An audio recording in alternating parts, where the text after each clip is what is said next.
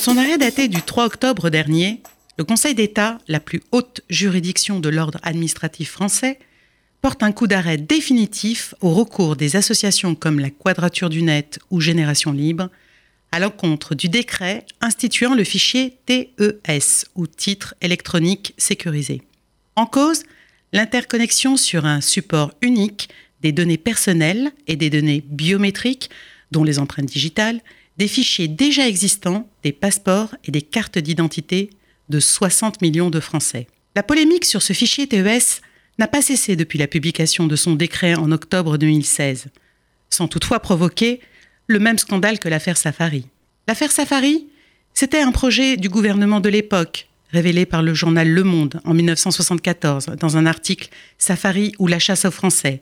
Profitant de l'avènement de l'informatique, ce gouvernement n'avait pas hésité à interconnecter, comme le fichier TES, les fichiers de la sécurité sociale, de la fiscalité et de la police sur une même et seule base de données.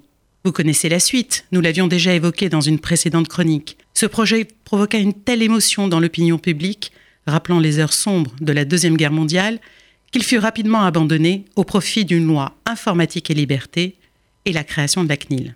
Même si l'objectif du fichier TES est louable, celui de lutter contre l'usurpation ou la fraude d'identité, le précédent gouvernement n'était pas au-dessus des lois.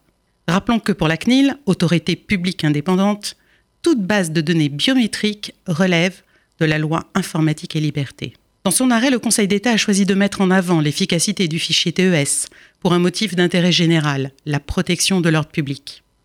Dans un État de droit, on peut toutefois regretter l'absence de débat parlementaire d'un tel projet qui centralise des fichiers sensibles contenant des données biométriques à l'heure d'une cybercriminalité mondiale où le risque zéro n'existe pas.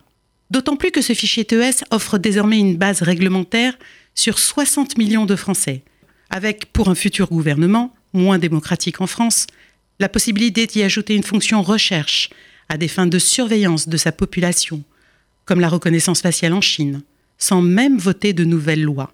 Nul doute qu'il faille garder en mémoire la célèbre mise en garde de Benjamin Franklin, un peuple prêt à sacrifier un peu de liberté pour un peu de sécurité, ne mérite ni l'un ni l'autre et finit par perdre les deux.